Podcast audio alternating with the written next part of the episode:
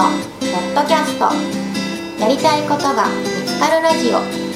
人生はゆるく楽しく適当に。今回は7月10日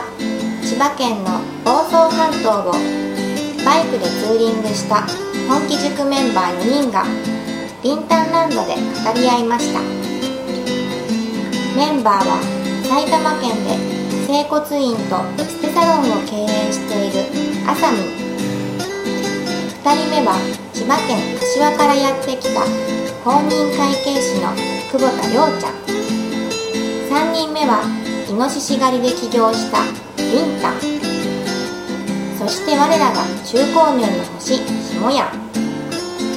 アラフィフのおっさん4人がいかに自由自在に人生を楽しむかそれぞれの体験談を語り合いました。その収録を分割して放送しています。この番組は大きな手帳で小さな未来下ヤンランドの提供でお送りいたします。はいやってまいりました。ここは千葉県房総半島の、えー、リンタンランド。持ち主リンタンリンタンえー、今、えー、房総半島一周バイクツーリングを終えまして3人がここに、えー、たどり着きました、えー、その3人とはあさみんとりょうちゃんとしもやん、えー、本気塾東京メンバー。そしてリンタン本気塾東京メンバーのリンタンの新しく購入したというあ借りてるという、えー、これ邸宅というかお城というか。すごいですねこれ。ね。3階建て、何個部屋あるのこれ？7つです。7つある7つ。7つあるからもう相当人泊まれますよ。合宿できるんじゃん。合宿できます、ね、ちょっとあのー、大勢でバイクで房総半島一周で来て、うん、ここに泊まって、うん、ねえほんで近くに銭湯があるの？温泉があるの？温泉もありますしあとラムネ温泉。ラムネああなんかありました途中に、はい、あと見ててなんだラムネ温泉って。はい。見た見た。えー、漁協がやってる。漁協がやってる。はい。ラムネの温泉？はい甘い。甘い。ええー、あくないです。という、えー、まあこの3人は初めて来たリンタンランドですけどもさてここここでですねまあ4人のそれぞれの、まあ、最近のこう卒業後のこう状況をね今日のバイクツーリングの感想も含めていろいろこう語っていこうかと思いますがら、えー、今日、えー、行動初デビューということで、あさみんの バイクツーリング初体験の感想、ちょっと聞かせていただきましょう。はい。本気塾第1期生、東京の第1期生あさみんです。えー、今日が、えー、行動初デビューということですけども、昨日の夜、えー、マイガレクラブというところでバイクを借りたんですけどもお店から出るのに20回ほどエンストしてもう店は閉まっている状況で、うん、僕は果たして帰れるのかどうかという状況の中昨日ようやく帰り、朝は8時から家を出て、えー、11時の待ち合わせのね、えー、番屋にね来ましたけども、うん。そこまでもう何十回と、うん、エンストをし、うん、下やんとりょうちゃんと会いながらももう止まるたんびにエンストをするというね、うん、初行動なんかね、信号で止まるでしょ。で3台止まるでしょ、うん、で大体僕の左隣にあさみんがいつも止まる、信号止まで止まるんやけど、信号が青になってスタートった時にあさみんだけ演奏してるんだよ、えー、今すぐそこで踏切の中で演奏してなかったです。踏切の中で、ね、踏切で。ちょっと待ってそれなんで演奏すんの？クラッチ？クラッチをつなぎすぎてガクンとなるわけ？クラッチが早いんでしょうね切るのこうやって開きすぎて、うん、はいはい。もう前からそうですね。ああほんで何バイクによってちょっと違うじゃないですか。その、程度がね。程度がね、それがまだちょっとつかめてないというか。それにしてもあの 信号のたびに演奏してましたからね。そうですね。で後ろの車もなんかイラついてたよ。一個 行くんか行かへんのか行くんか行かへんのかいみたいな。さっき踏切の後ろのおっちゃんは笑ってました。そうでした。大変だ。まあそんなそんな行動デビュー、はい今日させてもらいました。でもまああのー初めてのバイクツーリングということで、はい。房総半島のこれ海沿いの道をこう、あのー爽快に走ってきましたけど、ちょっと気持ちよかったんじゃないでしょうか。いやもう今日ねもうこれ映像で見せられないのが、うん。ちょっと残念なぐらい快晴で、海めちゃめちゃカンカン照りでね、海がキラキラ光ってたもん。いやーすごいですね。ね。いやもう最高最高ですねこれは、ね。はい。これは本当にあの新しい遊び覚えたね。いやーもう僕もう前柄で1年間平日2日取ってますんで、うんもう来月はね、もう下屋の平日2日抑えちゃいましたから。毎月抑えちゃおうかなという。毎月平日コースでね、一泊二日でね もう抑えちゃおうかな。バイク旅。もう冬以外は行こうかみたいな。ねいや本当にそう思っちゃいましたよ、ねは。やっぱりこの中年男子にとってこのバイクっていうのは、まあ半分おもちゃやから、これおもちゃを手に入れたみたいなね、であさみんも結構免許取るまで長かった。い、長かったです。僕7ヶ月ですから。だって僕が取る取り始めた取り始めた時学校通い出してるのを見てマヨリンは通い始めて、うん。そのマヨリンが先デビューしてますからね。いやもう僕以外僕以上長い人はおそらくいないと思います、いやでもあのーよくその免許取りに行こうと思ったね。いやーなんかそのその心境はどうなんでないやもともともう父親厳しかったので、うんもうバイク取るっていうのはもう持ってるのかというかもう頭の中にアイデアが浮かば浮かんだことがないぐらい、バイクと自分の人生っていうのはもう両端ぐらいにあったんですけど、まあ、それこそやっぱ人に出会うことで人との価値観が自分の中にこう化学反応を起こした時になんかワクワク感が出てきてなんかすなんていうんですかそれでこう殻が破れるっていうかね、うん。ちょっとずつミリミリミリミリってこう剥がれていってバイクデビューしたというか。でそれやっぱりどっかからその興味が湧き始めて、教習所申し込もうって言ってこの決意まで、そそこまではどういうこう気持ちの変化でよし俺も免許を取りに行くかって言って申し込んだの？いややっぱりきっかけ下屋は間違いなく下屋なんですけどあのもう一個はなんかやっぱり子供を乗せたいな子供とツーリングしたいな後ろに子供乗っけてはい。日高さんみたいに。そうなんですよ。でその時にそれこそ下屋がうん。日高田さんもこうやってカンタ君乗せてツーリングしてるんだよって言った時にうん。もうその映像があもう自分がやりたいなって思ったことだったんですよね。ん。だから、でうちの子供もカンタっていうし日はあはあはあ。高田さんまあカンタ君だしあなんかすごいあ一緒に日高田さんと親子ツーリングもいずれしてみたいなとかいろんなことを考えているうちになんかもうあ申し込もうってなるほど。まあ、ねそういうイメージがついてきて、はいそうですね。へえ。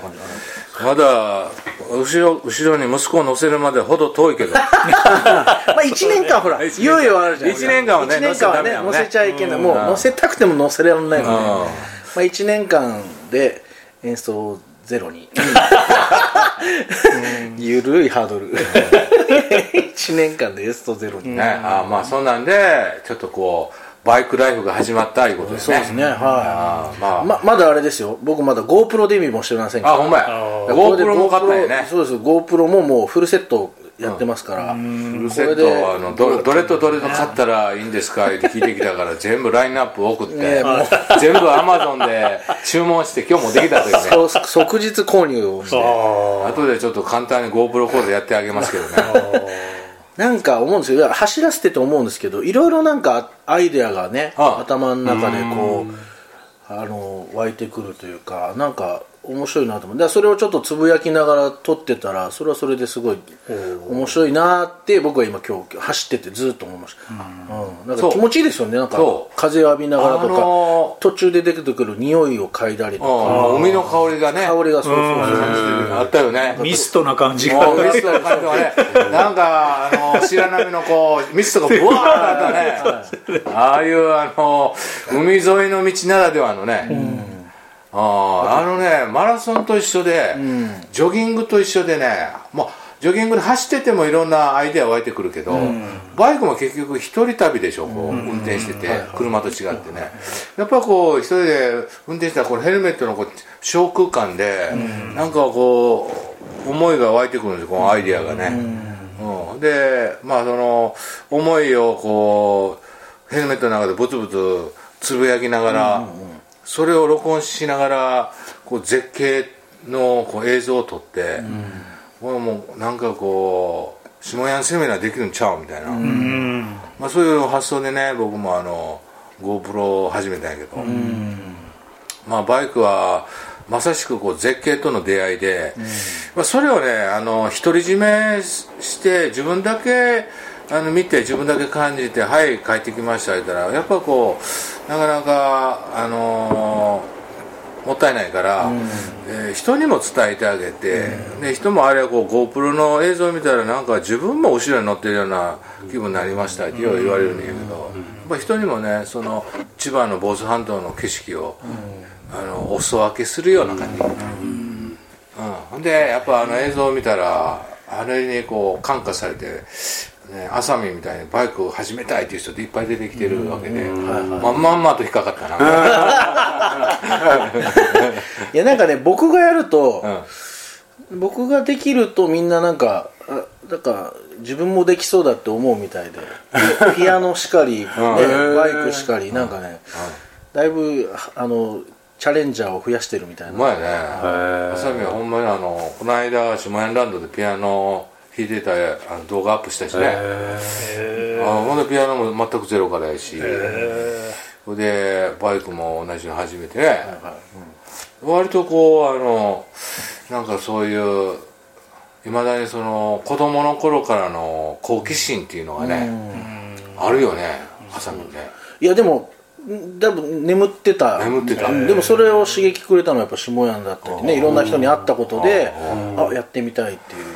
そもそもね朝見てね、もうなんか3年間4年間ずっと下屋通信っていうメルマガ読むだけ読んで、プレゼントキャンペーンの CD もらうだけもらっといて、ずっと自分のこう小さな世界に閉じこもってたよね。そうそう全然顔出すことなく、全然俺も知らんかったしね。こんな大きいのに。もうほんで島井 CD 欲しいってね申し込んでもらってパーッと俺はもう無制限にいっぱいの人にあげてたから、まあ、その一人でね。まあ、そういうでも鳥かごから出てくる瞬間があってちょっとね俺島屋ランドでちょっと模様替えするからね。机とかあの移動せなあかんから何か力持ちの人来てくれませんかってメルマガに書いたら俺やって勘違いしてで来てくれた。のえーそれは参加の殻を破った一発目。いやだからそうあの6年前に下屋ワンデー出て、うん。でそれから約1年もうそもらいっぱなしだったんですよ。でなんかもらいっぱなしで申し訳ないなって思いがずっとある中で、その1年後1年経った時に今のその下屋遷宮っていうのがちょうど多分5年前の 9月に。そう遷宮、ちょうど伊勢神宮と出雲大社の 遷宮。遷宮。重なって年があったんですよ、はいはい。はい60年に1回しかないっていう、出雲大社と伊勢神宮の遷宮がね、じゃあ下山神神社も遷宮や。っ てそうでもうあの卓球台動かしたりあの テー。ブル動かしたりあの大きな机をね端から端にね動かしてちょっと模様をねちょっと配置を変えたいと、で俺一人じゃ無理だから誰かあの男の人でこう力持ちの人手伝ってくれませんか？って言って目の前に書いたら何人かいっぱい来てくれてその人一人で。はもうあこれは恩返しできるなと思って。ででもそっから本当に出会いがバッて広がってその4日後にたまちゃんに初めて会って本当それからその年からずっと出会いが。多分ねそのその遷宮の日まで下屋は何回行ったなぐらいで、多分僕の存在はほぼ分かってなかった。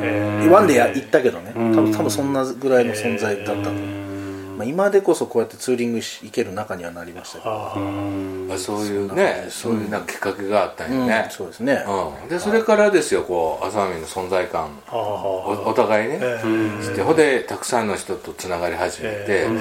ほんで浅見ランド作ったんや。ん、そうまあそう。まあ浅見ランド超有名やん、ほんで講座もできるし寝泊まりもできるし、みんなに開放して、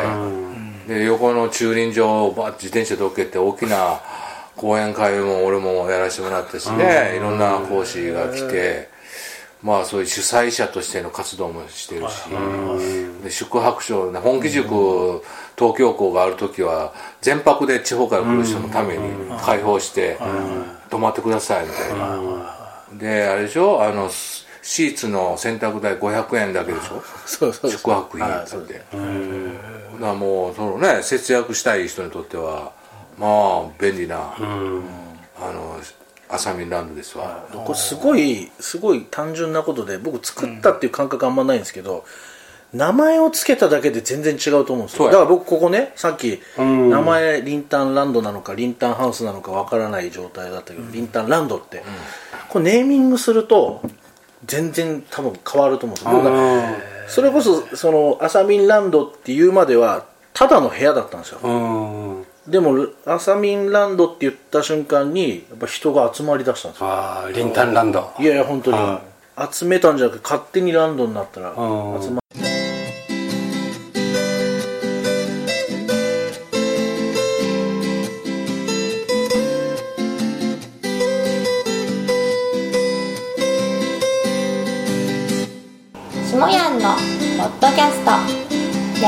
ことが見つかるラジオ。人生はゆるく楽しく適当に。今回は7月10日千葉県の房総半島をバイクでツーリングした本気塾メンバー4人がリンタンランドで語り合いました。メンバーは埼玉県で整骨院とエステサロンを経営しているあさみん2人目は千葉県柏からやってきた公認会計士の久保田亮ちゃん。3人目はイノシシ狩りで起業したリンタン。そして我らが中高年の星しもやんアラフィフのおっさん4人がいかに自由自在に人生を楽しむかそれぞれの体験談を語り合いました。その収録を分割して放送していますこの番組は大きな手帳で小さな未来下ヤンランドの提供でお送りいたしました。